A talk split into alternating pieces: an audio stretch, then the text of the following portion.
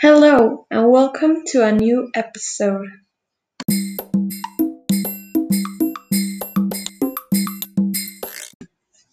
Today I'm right here to promote you a new song of my favorite artist that he is called Niall Horan.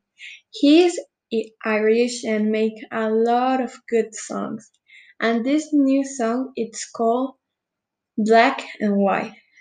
Honestly, this is one of my favorite songs.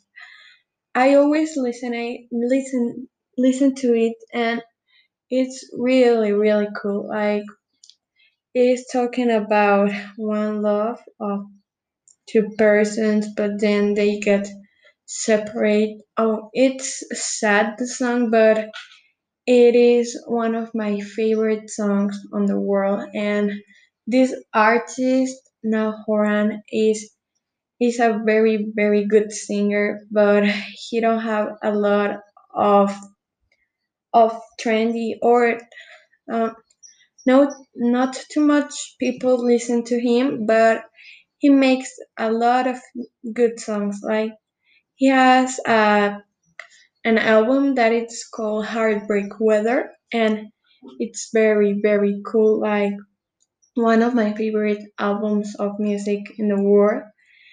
And yeah he's a very very good artist. I love him so much and i just i am just here like saying you that you have to listen to this song. Like i said it's called black and white. It's very very cool and yeah listen to it because if you listen to the song, you will put me very happy and also this singer that it's very cool.